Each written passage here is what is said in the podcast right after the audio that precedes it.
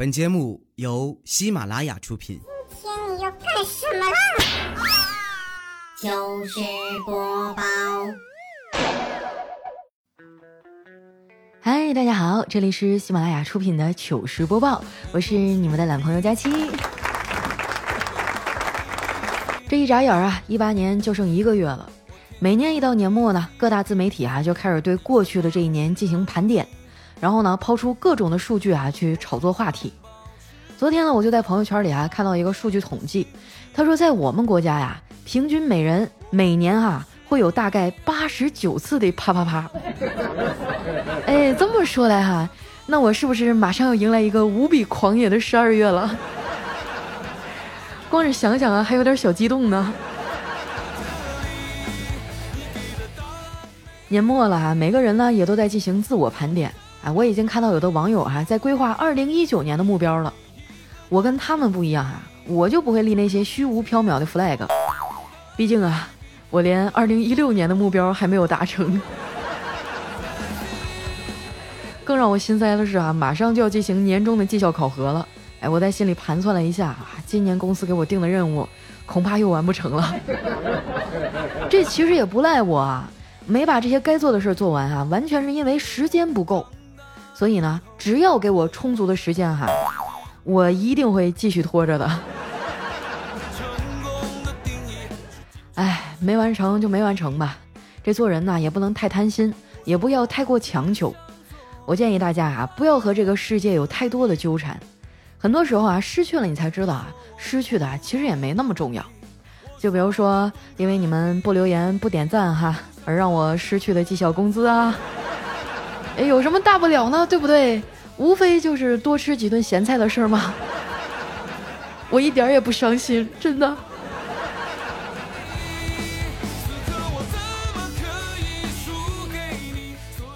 其实啊，我也知道，和很多人相比啊，我已经很幸运了。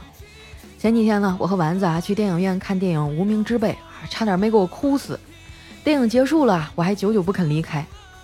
我觉得啊，人生最糟糕的时刻啊，就是当你看完精彩绝伦的电影，屏幕一黑，然后又回到了平凡又无趣的现实生活当中。这部电影啊，拍的是真不错，每一个演员都演得很出彩。故事的主人公呢，是一群在底层挣扎的小人物。你仔细去看那些角色啊，你会发现多多少少啊，都带了一些我们的影子。但是呢，我没有电影里的人那么带种啊，能一直死磕到底。不得不说啊，生活啊，有的时候就像高压锅，就算不炸，也会慢慢的把你煮的稀巴烂。不仅我们如此啊，国外的人们呢，过得也没有我们想象中的美好。昨天我看新闻啊，说美国堪萨斯州呢，有一位男性持枪抢劫了当地的一家银行，但是和其他劫匪不同啊，他抢完呢没有逃跑，而是拿着抢到了三千美元啊，坐等警察来抓他。警察来了以后呢，他也非常的配合。哎，他告诉警察啊，他宁愿去坐牢，也不愿意回家和老婆再待在一起。后来呢，这案子判了哈，法官下令把他监禁在家，不得外出。这真的是史上最残酷的惩罚了哈，我都替这哥们感到扎心呢。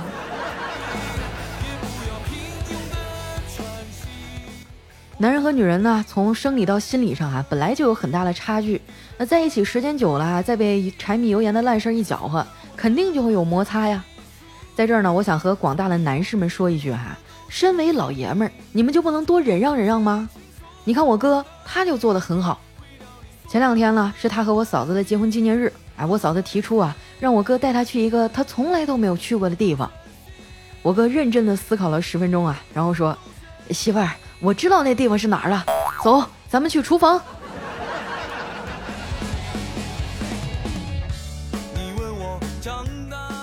我曾经啊问过我嫂子为什么要嫁给我哥呀？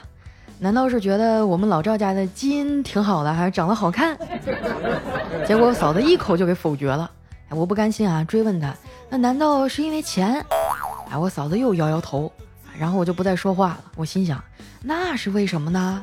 难道就只是为了让我哥感到痛苦？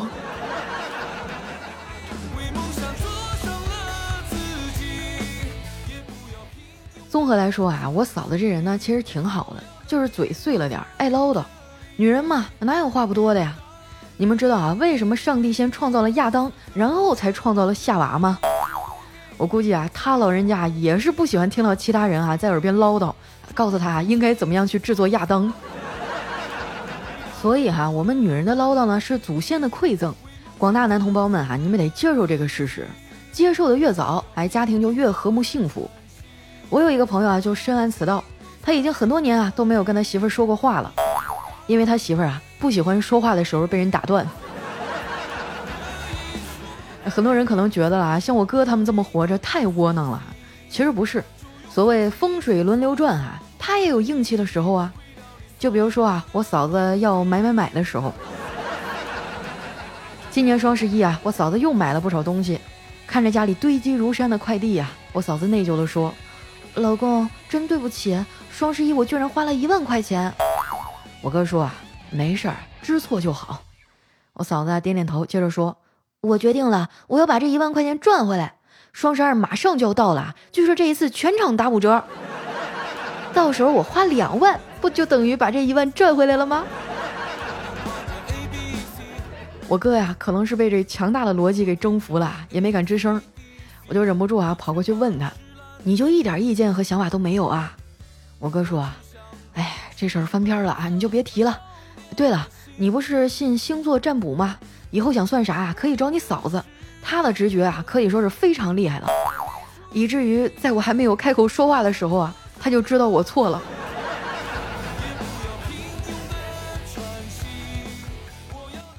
为了维护家庭的和谐啊，我哥还真的是下了不少功夫。昨天我们吃完饭呢，一家人啊靠在沙发上各玩各的手机。哎，我嫂子在看电影，我哥在玩游戏。这时呢，我嫂子突然啊转过头来问他：“哎，老公，你说我会骗人吗？”我哥听完啊，表情立马就严肃起来了，进入了战备状态。在强烈的求生欲的驱使下啊，他说：“老婆啊，你是天底下最诚实的女人。”我嫂子听完啊，把手机的音量调到最大。然后呢？电影里面哈传出来一句话：“张无忌，你记住了，越漂亮的女人啊，越会骗人。”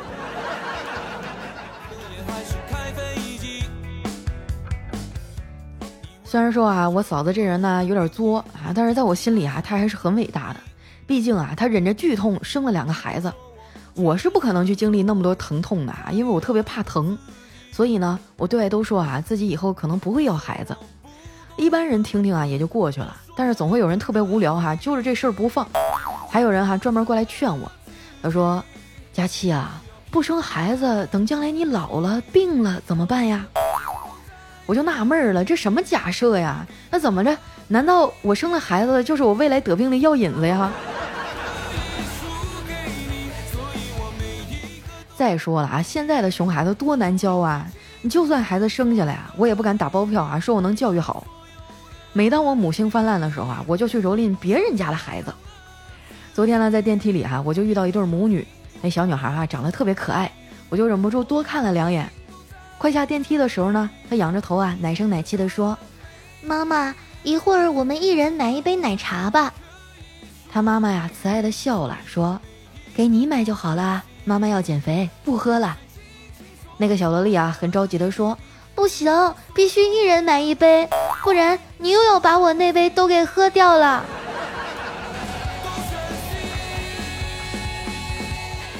你看着没哈？不结婚不生孩子，生活真的会少很多烦恼。现在的我哈，觉得人生中最惨的事儿啊，也就剩一样，那就是睡不饱觉了。啊，尤其是那种时候啊，就是当你迷迷糊糊的醒了，拿起手机看时间啊，想看一下自己大概还能睡多久。结果却惊奇的发现啊，自己定的闹钟马上就要响了，听起来是不是很绝望？这种绝望啊，我今天早上就经历了一次。看完时间呢，我在床上发了会儿呆，然后拨通了领导的电话。我说：“那个领导啊，我有个事儿想跟你说一下，就是刚才我的床啊跟我说他生病了啊，所以我今天不能去公司加班了，我想在家照顾一下他。”后来呀，我在领导的责骂声当中，逐渐的恢复了清醒。准备出门的时候呢，我发现今天要用的客户资料啊，死活都找不着了。后来啊，还是我妈给我找到的。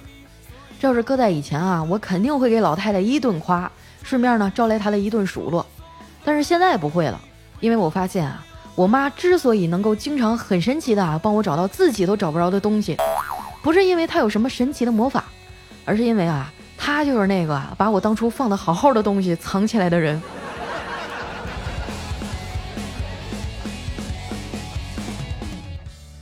我拿着资料啊，一路小跑，勉强赶上了公交车。周末加班啊，还是有福利的啊！我在公交车上呢，遇到了一个大帅哥。你说有这样的机会啊，怎么能放过呢？于是我拿出笔啊，在小纸条上啊，即兴的写了一句情话，递给了他。上面写着：“这个世界上最远的距离，莫过于在公交车上，我频频的看你，你频频的看我，我对你一见钟情，而你却紧紧的捂着钱包。”哎，那帅哥看完纸条啊，马上就匆匆的下车了。我的爱情啊，就这样夭折了。经历了挫折的我啊，精神有点恍惚。下车的时候呢，还不小心撞到了人，眼镜掉在地上还，被踩得稀碎。熟悉我的朋友都知道啊，我近视挺严重的，没了眼镜哈，我的世界瞬间就模糊了起来。我走到公司门口啊，老远的看到一女的拎着一个白色打底儿哈、青色流苏状点缀的包，哎，就看着特别好看。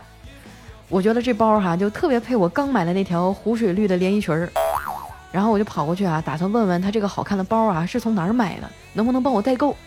结果走近一看啊，我发现对方提着的是一个塑料袋儿，里面还挂着两把大葱。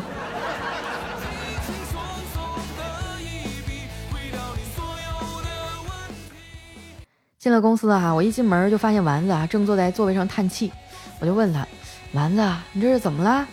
他说：“客户的文案我都改了三遍了，刚才我把新改完的稿子交上去，客户要是还不满意咋整啊？”我就劝他，把心放宽。你知道墨菲定律吗？里面有一条啊，就是这样说的：如果你担心某种情况发生，那么啊，它就更有可能发生。所以啊，我现在就担心一件事儿，那就是担心自己会一夜暴富。丸子啊，叹了口气说：“话是这么说，可是不能再改了。领导的脸色已经很难看了。哎，我觉得冬天对我太差了，怎么到处都是冷板凳啊？那还不是你自己找的？稿子写的怎么样啊？咱先不说，但是为啥每一篇都有错别字啊？你说你这么大人了，能不能别总犯同样的错误啊？毕竟还有很多新错误等着你去犯呢。”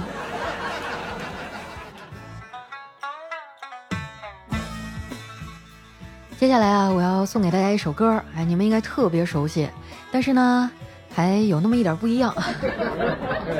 嗯，我要开始唱了啊！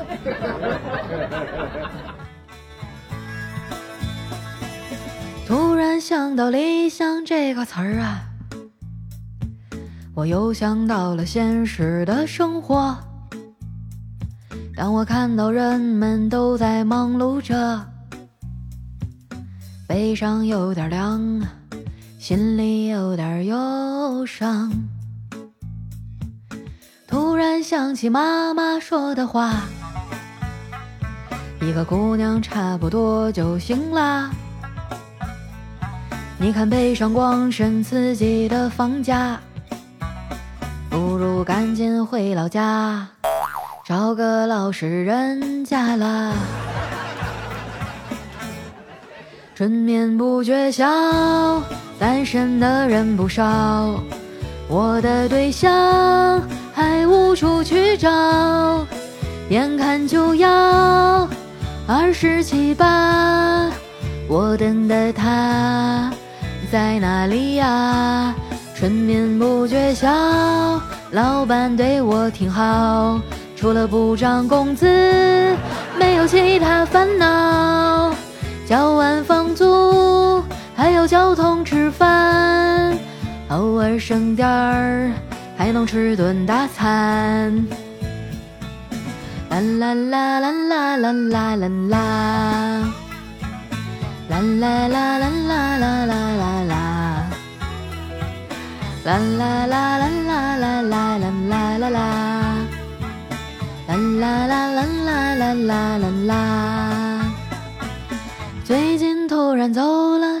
云，有个男生对我特别的殷勤，嘘寒问暖连着几天说晚安，到了发工资那天，突然张嘴管我借钱。今年秋天挣了一点钱，甲方爸爸看我特别的顺眼。终于等到才华施展的那天，好像兜里有了钱，做梦都觉得香甜。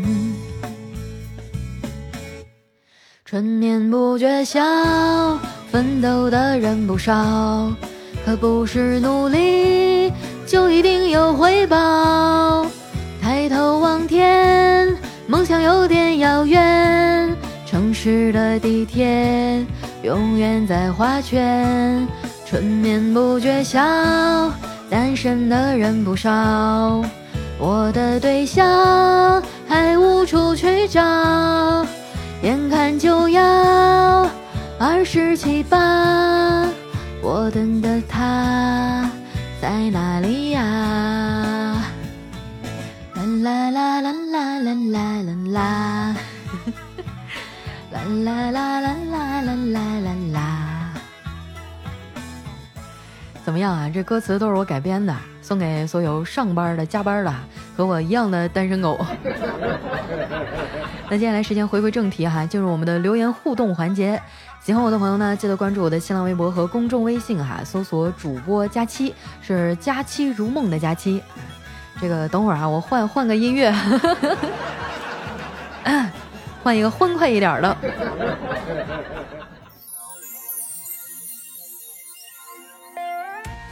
来看一下我们的第一位哈，叫鸭子山猪啦啦啦。他说：“佳期啊，保佑我博士申请成功啊，祝我好运，我的波特锦鲤大佳期。”哎呀，自从认识你们哈，我的名字是越来越多了。那就祝你好运吧。下面的叫玉小鱼，他说：“因为最近啊，总是晚上一个人去超市买酒和饮料，还穿着睡衣睡裤套一大外套就去了。营业员啊，都是用看单身女酒鬼的眼神看我。”哎，莫名的还有点喜欢这种人设呢。你醒一醒哈，这不是人设，这就是你。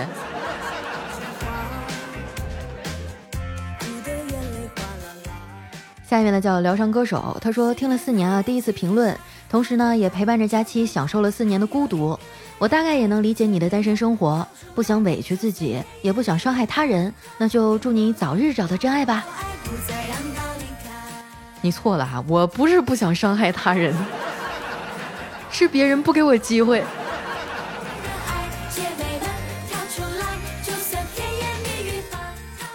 下面呢叫淼淼玉哈，他说佳期日常表白，你的声音啊真的很吸引我，总会给人一种很放松的感觉。不知道你还记不记得我了？我刚上大一，高考考得不好，和自己平常水平差太多，学校不理想。但是啊，我一定要考研，我要一雪前耻，四年以后定赴红楼之约。佳期啊，你要监督我，我一定会努力的。呃，你等会儿哈，我我有跟你约过这种约定吗？红楼是哪儿啊？怎么听起来有点怪怪的？你确定没有少说一个字吗？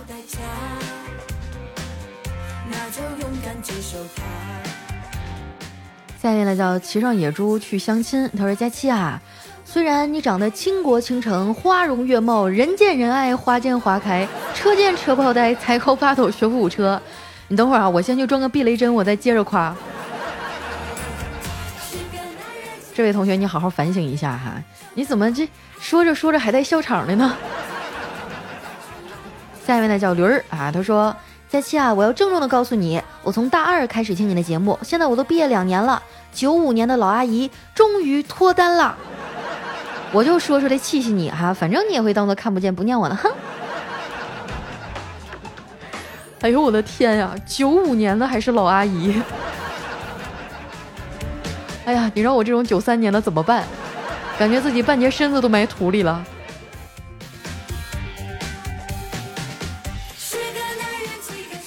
下面呢叫佳期的电动小马达，他说现在才知道啊，原来年轻的时候那是在透支着自己的身体，喝酒就扶墙，冬天不穿棉裤，熬夜不睡觉。现在好了，腿疼、胃疼、脑瓜疼。作为九零后的老哥哥呀，奉劝小娘亲们啊，不要这样了。可不是嘛，我原来就是一熬熬一宿，哎，打游戏打通宵。现在哈，我在电脑前坐超过两个小时，我的后腰哈都觉得像针扎一样的疼，我就必须得站起来走两圈儿。提醒大家啊，这个合理安排时间啊，好好休息，别不拿自己的身体当回事儿哈。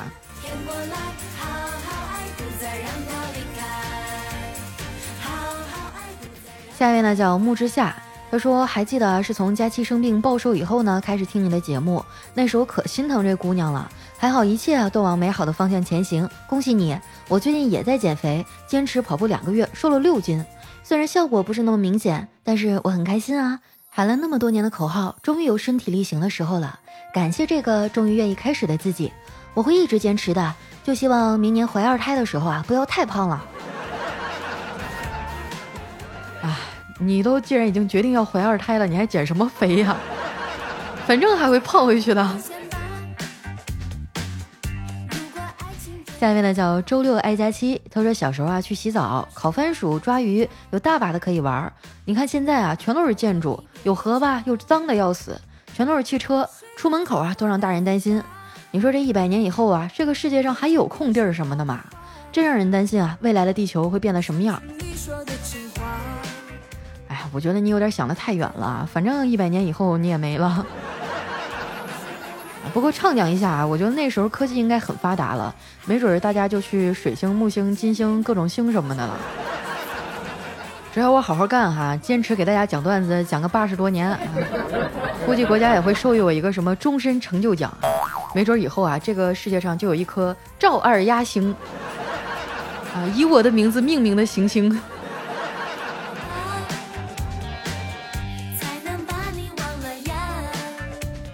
下面呢叫浪够了没有啊？他说：“你还好意思说你表弟立 flag 的段子？你今年立的两个实现了吗？我评论的时候可是十二月一号了，马上二零一八年就要过去了，我就想问问你，男朋友找着了吗？自行车学会了吗？佳期啊，你可长点心吧！啊，你你你说啥？哎，我这突然信号有点不好，我没听清。”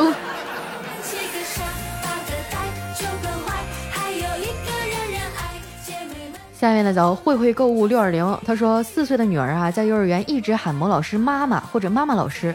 这位老师呢，之前就逗她说：“老师不能白当你妈妈呀，当妈妈是有条件的。”他想了一下，对老师说：“妈妈每天晚上都和我爸爸睡在一起，那你也和爸爸睡一起吧。”哎，这话爸爸要听见得老感动了。下一位叫持家的老爷们儿哈，他说我呢是小学老师，低年级的小学生们啊有一个习惯，就是喜欢跟着起哄，只要有一个人喊了一句哈，不用指挥，那其他人啊也会跟着重复同一句话。那天啊，我在学校的校园路上呢，看到有一根啊扒过皮的粗树枝儿啊，光溜溜的横在路上，当时我就想着别绊倒孩子们，就顺手给拾了起来，准备扔掉。就在我弯腰拾起这根棍子的时候啊，一个孩子说了一句：“老师拾个大光棍儿。”哎，其他孩子听到以后马上跟着起哄：“老师十个大光棍儿，老师十个大光棍儿，老师十个大光棍儿。”当时我内牛满面呀！你说实话也不能这么说呀。哎呀，现在的孩子懂得太多了。下面呢叫节选宝贝儿哈，他说：“重要通知哈，你放心，我会一直守护你，陪着你，不离不弃，因为我倒要看看你到底啥时候才能拐个男朋友，结婚生孩子。”不是你们一天天生活是不是太闲了啊？你就把这个精力用在工作上不好吗？干嘛非天天盯着我呀？你知道每天被好几十万人盯着结婚这事儿，我心理压力有多大吗？你们都仅次于我妈了，知道吗？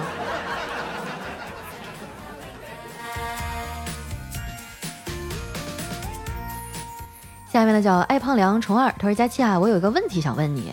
在迪士尼中啊，为什么布鲁托和高飞都是狗，但是呢，却只有高飞拟人化啦？哎呀，这个我还真不知道哈，因为你说那俩我都不认识。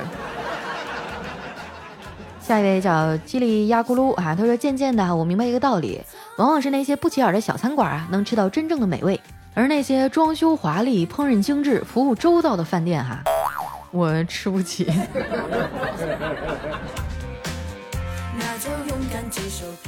下一位来叫幺三八二九七五，孩子说昨天晚上啊，我处心积虑的把娃哄睡了，还偷吃了一盒榴莲。然后呢，这个姥爷晚上上门了啊，赶紧大喊啊，煤气漏了，快别开灯。稍后呢，这个姥姥也进门了，说：“哎呀，娃拉屎了，赶紧给换个尿不湿啊！” 真是哈，就是还是一路奔跑着过来的。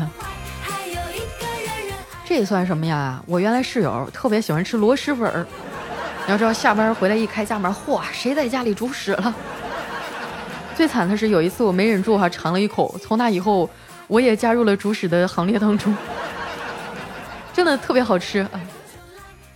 下一位呢叫散落星空的记忆哈，他说有一次呢，听见一个理科生骂人，你丫的简直就是 x 加二大于四的姐姐，也是没谁了啊。被骂的那个人想了半天啊，才明白答案是二到正无穷。你看看啊，还不好好学习，这年头没文化哈，连骂人都骂不明白。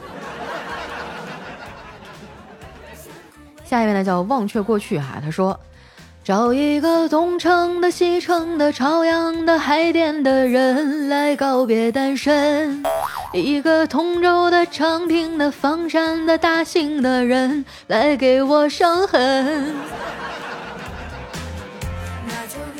嗯，那你这不合适吧？你对地域要求那么严格吗？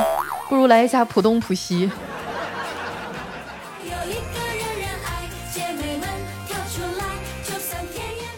下面呢叫特爱佳期，他说晚饭过后啊，老婆神秘兮兮的问：“老公，你要奶油的、柠檬的、薄荷的，还是原味的？”我还以为是什么呢，于是就说：“那就原味的吧。”啊，我老婆说：“那我今天晚上就不洗澡了。”我的天哪！来看一下我们的下一位叫佳期的陆墨，他说晚饭的时候呢，我刚吃完，老婆也吃完了，他意犹未尽的望着桌上的饭菜哈，自言自语道。再过二十多天就该割麦子了，不行，我得多吃点，否则到时候干活会没劲儿的。说完啊，他就端起饭菜，又大吃了起来。我望着他肥硕的身躯啊，不禁摇了摇头啊，只要想找理由还是有的。我听说现在割麦子都已经这个自动化了呀，都有那种专门的机器。要是真累的话，你老婆也不可能是这么宽阔的身板啊。下一位呢叫胡闹是一种依赖五二幺，他说。这个接到通知啊，呃，说他被公司解雇了。于是呢，这个人啊就连忙去见人力资源部的主管，说我在公司干了这么久，现在让我走，至少应该给我一封推荐信啊。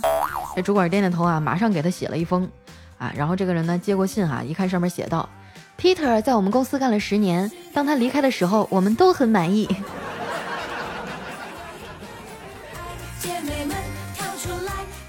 下面的叫千山人迹啊，他说。大雨倾盆啊！急忙打车回宾馆。下车以后呢，发现手机没了，也顾不上下大雨了，狂奔着追出租车啊！大声喊：“师傅，停车！”跑出一百多米以后呢，我才发现左手握着手机。但是呢，此时哈，司机师傅已经停下车了，并且问我怎么了。我站在大雨当中对他喊：“雨大，您慢点开车啊！”再后来，哎，师傅就把他的女儿嫁给了我。嗯。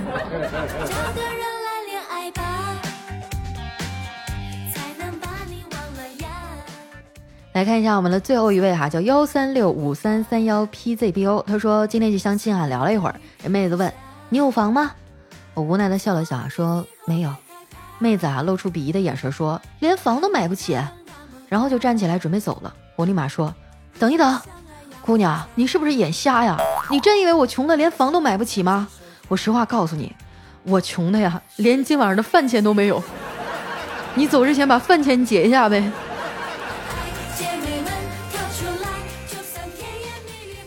时间关系啊，今天留言就先分享到这儿了。喜欢我的朋友，记得关注我的新浪微博和公众微信啊，搜索主播佳期，是佳期如梦的佳期啊。